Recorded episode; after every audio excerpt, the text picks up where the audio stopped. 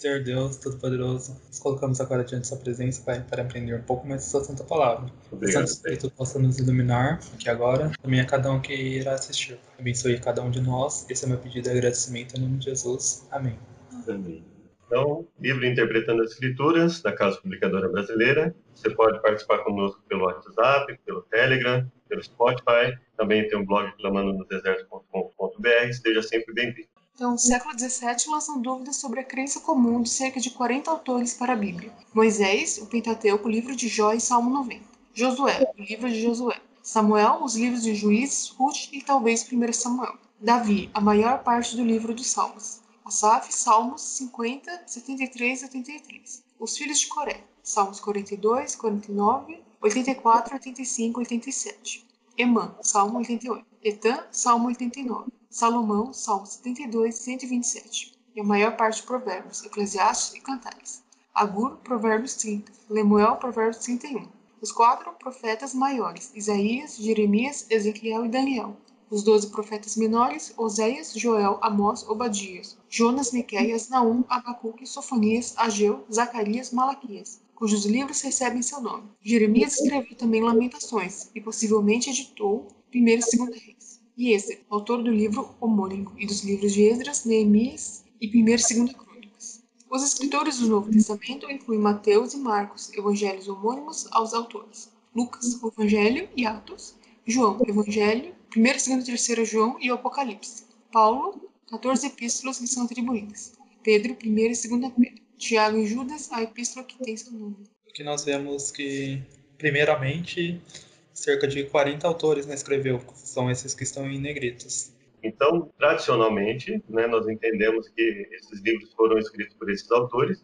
Existe aí talvez uma discussão, por exemplo, é, quando se diz Salmo de Davi, se ele teria sido efetivamente o autor ou ele só compilou. Mas é, acreditamos que, inclusive, quando ele fala de si mesmo, né, principalmente, a gente percebe que é Davi falando. Moisés teria sido o escritor do, do Pentateuco. O livro de Jó que é, alguns colocam inclusive como tendo sido anterior, né, o primeiro livro, Salmo 90. Então, é, nós temos essas autorias e alguns questionam essas autorias, é, geralmente no intuito de dizer que os livros foram escritos muito depois e que alguém, por exemplo, poderia ter se utilizado do nome de alguém famoso para ter a aceitação dos livros, né? Então, é, nós acreditamos na crença tradicional, acreditamos que existe bastante evidência a favor dela, da autoria é, tradicional dos autores bíblicos, e principalmente acreditamos no, no poder de transformação que a Bíblia oferece, né? Então, é, alguns eles tentam até desviar a questão para a autoria no sentido de desviar o, foco ou tentar dizer que não existiam aqueles livros antes de determinada época e alguma coisa nesse sentido. Alguns dizem que o, muitos judeus não conheciam os escritos de Moisés, então existe uma série de questionamentos que muitas vezes eles trazem uma certa tribulação, mas que não mudam o conteúdo da Bíblia, né? E, e nós acreditamos nessa autoria e mais que isso, nós acreditamos que, por exemplo, dizer que foi o próprio Daniel que escreveu o livro de Daniel numa época bem anterior ao que ele relata, dá muita força profética ao livro. Aí, quando eles, por exemplo, eles pegam o livro de Daniel e dizem que foi escrito depois dos eventos, eles dizem basicamente que os autores mentiram, escreveram uma história, ou escreveram uma história ali é fictícia, né, ou mentiram deliberadamente, para que as pessoas acreditassem que se tratasse de um livro profético. Então, geralmente é no sentido de não só desviar a atenção, mas de desacreditar, lançar em descrédito o conteúdo bíblico, né? Embora a crítica moderna questione a autenticidade de muitas dessas reivindicações, há sólida evidência a favor da concepção tradicional. O testemunho que a Bíblia dá a respeito de sua autoria pode ser sintetizado em 2 Timóteo 3, 16 e 17. Toda escritura é inspirada por Deus e útil para o ensino, para a repreensão, para a correção, para a educação na justiça, a fim de que o homem de Deus seja perfeito e perfeitamente habilitado para toda boa obra. A expressão inspirada por Deus, Theopneustos, significa literalmente soprada por Deus. Para Paulo, cânon também inclui os escritos sagrados do Novo Testamento. A forma como o apóstolo utiliza a palavra escritura, escritos, em sua primeira epístola a Timóteo 5,18, aponta nessa direção. Ele introduz ali duas citações com a expressão a escritura declara, uma de Deuteronômio 25,4 no Antigo Testamento e outra das palavras de Jesus, registradas em Lucas 10,7. Paulo emprega, portanto, o termo escritura para referir-se tanto ao Antigo Testamento quanto ao Novo Testamento como escritos inspirados, sagrados e autorizados. Interessante ver aqui, principalmente essa parte do grito, fala de Theopneustos, significa que é soprada por Deus. Ou seja, que nós começamos a ver que a origem da Bíblia não é somente autoria humana, né? Mas tem algo a mais que a autoria humana, que é essa inspiração ou esse sopro, né, literalmente falando. Esse sopro que Deus faz para esses autores humanos poderem escrever. Verdade. E importante assim que Paulo, ele quando ele fala toda a escritura é inspirada por Deus e útil para ensino, ele está dizendo assim, olha, eu estudei as escrituras, né? Estudei, é, no caso da escritura aqui está no singular, mas ele está falando no sentido amplo, né? No sentido exemplificativo e não taxativo. É só uma determinada escritura, não. Ele está falando da escritura no sentido da Bíblia, né? A Bíblia como palavra de Deus. Como é que ele chegou a essa conclusão de que a Bíblia é inspirada por Deus? Porque ele entendeu isso como uma consequência do estudo, né? Então ele verificou que a Bíblia é útil para o ensino, ou seja, aquele que busca é, aprender a, através de um estudo aprofundado das escrituras, ela vai ter muito a ensinar, muito a orientar. Repreensão, então, para que o homem tenha um freio, né, para repreensão e correção, ou seja, para que nós possamos entender no que estamos errados e nos corrigir para a educação na justiça, ou seja, para que nós entendamos o que é a justiça de Deus efetivamente, para que o homem de Deus seja perfeito e perfeitamente habilitado para toda boa obra. Então, ela, ele está dizendo o quê? A Bíblia ela é inspirada por quê? Ela tem uma utilidade ampla, tanto em moldar a nossa mente, nossos pensamentos, nossas palavras, como também para moldar nossas ações, né? Então ele fala, ensino, repreensão. É, o ensino e a repreensão, eles são coisas que começam teoricamente, né? Quando você lê as escrituras, isso está vindo como uma teoria para você, através das práticas ali colocadas, através dos conselhos, né? Então ele vem, vai moldando a nossa mente, aí entra a correção, que começa na mente e passa pelo corpo, né? Passa pela, pelas atitudes, né? Começa com o pensamento, vem pelas, e isso molda nossas palavras, nossas ações. E aí ele fala, para que o homem seja habilitado para toda boa obra. Então, pelo estudo e vivência das escrituras, não existe nenhuma obra, obra de bondade, que nós não possamos pelo poder de Deus. Ou seja, nós podemos obedecer a tudo que está escrito ali. Não quer dizer que Deus é, nos obrigue a, você só vai ser salvo se você ser perfeito. Mas ele está dizendo, olha, o poder existe. Né? Não existe tentação que nós não possamos suportar, né? Junto com a aprovação, ele provê o escape. Então, Deus nos capacita. Ou seja, ele fala, a palavra aliada ao poder de Deus, ela pode nos transformar constante e gradativamente, né? Depende de nós queremos. E por isso ele fala, por isso que ela é inspirada, porque ela tem um poder de transformação que, por mais que nós respeitemos os outros livros que, que tenham essa função espiritual, dificilmente nós encontramos um livro que vai ser tão objetivo, assim como a Bíblia, em falar o que é certo, o que é errado, e se comprometer, né, a, a autores que dão a cara a tapa dizendo, olha, isso é certo, isso é errado. A maioria coloca de forma muitas vezes vaga, né?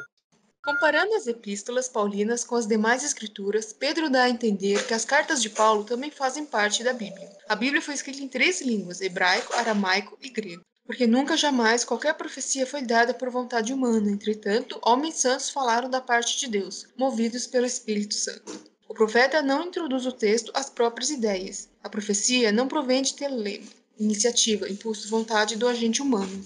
Profetas que falaram à medida que eram movidos, guiados, dirigidos pero, pelo Espírito Santo. Como se chegou à conclusão de que nós poderíamos ter um, um complemento ao que já havia sido escrito? Né? Chegou de Gênesis a Malaquias, e a partir dali? Bom, se a partir dali continuou existindo o dom de profecia, que significa edificar, exortar, corrigir, é, aconselhar, não é? Então eles perceberam que Deus continuou inspirando e havia uma mensagem diferenciada, né? Como é que eles iriam falar de Jesus? Como é que eles iriam manter vivo, assim como eles mantiveram vivo pelo escrito, todo o escrito de Gênesis a Malaquias? Como é que eles iriam manter é, essa, essa questão de Jesus, o sacrifício dele substituindo o sacrifício de animais, a, as correções que ele fez a, a, a, determinados pensamentos judaicos. Como é que faria isso? Então eles perceberam que seria necessário continuar não só falando, mas escrevendo a respeito, né? E aí é, Pedro compara as escrituras paulinas com as demais escrituras. Todos eles, ao escreverem é, os seus escritos, eles colocam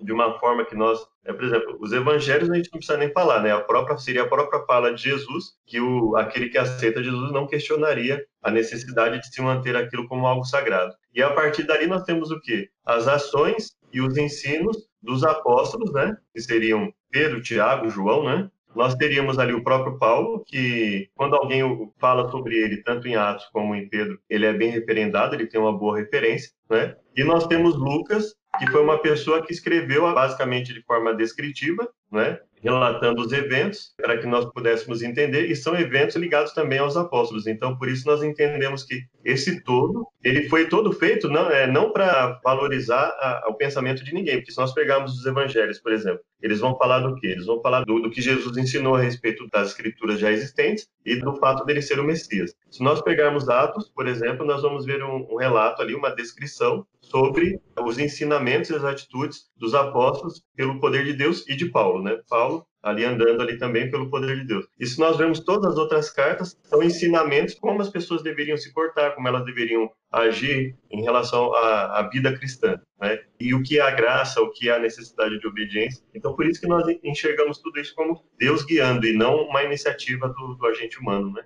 As escrituras dependeram, em algumas situações, de pesquisa humana. Às vezes, compartilharam experiências de vida, apresentam diferenças de estilo e oferecem diferentes perspectivas sobre a mesma verdade ou acontecimento.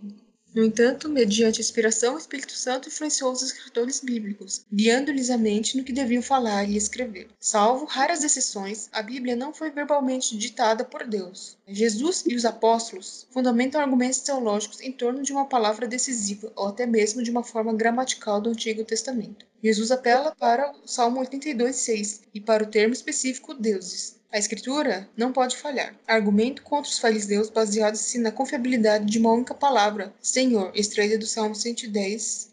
É, sobre esse ponto, nós podemos fazer até um vídeo posteriormente entre inspiração verbal e inspiração de pensamentos. E aqui nós vemos que, salvo raras exceções, a Bíblia não foi verbalmente ditada por Deus. Ou seja, a Bíblia não reflete exatamente as palavras de Deus. Ou seja, ela tem a forma de falar do autor, tanto a forma quanto o tempo que ele viveu, o ambiente que ele estava, tudo isso vai estar no texto que ele escreveu. Diferente se fosse exatamente ditada por Deus, nós veríamos, acredito que nós veríamos um padrão durante toda a Bíblia sobre palavras, sobre esses termos, todas essas coisas provavelmente seria padronizado, né? Verdade. E aí nós vemos assim que, e mesmo quando Deus dita alguma coisa para os profetas, né? Geralmente ele fala numa linguagem é, compreensível para o momento, por exemplo, né?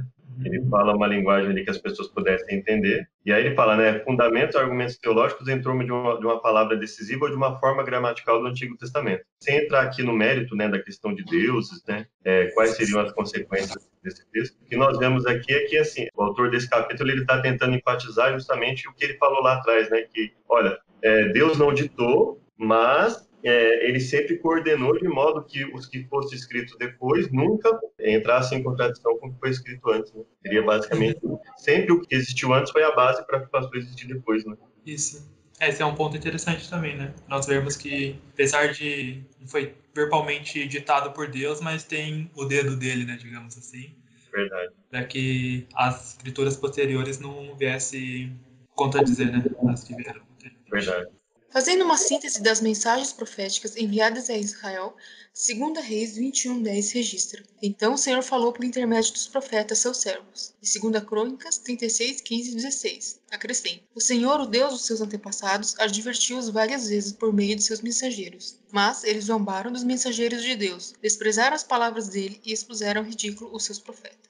Por exemplo, em Hebreus 1, do 5 ao 13, afirma-se que sete citações do Antigo Testamento foram pronunciadas por Deus. Embora as passagens citadas nem sempre atribuam de forma específica essas declarações diretamente a Deus, igualmente Romanos 9,17 e Gálatas 3,8 revelam estrita equiparação entre Escritura e Palavra de Deus.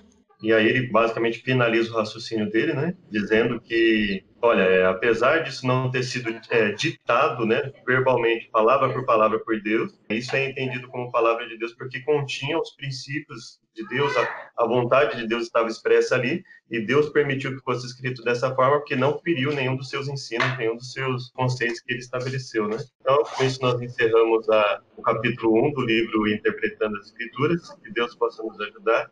Obrigado, Deus, por mais um sábado na tua presença, que o Senhor nos auxilie tudo que fizemos seja para a tua honra e glória, Pai. Obrigado por esse estudo, continue nos abençoando nos próximos também. Nós imploramos em nome de Jesus. Amém. Amém.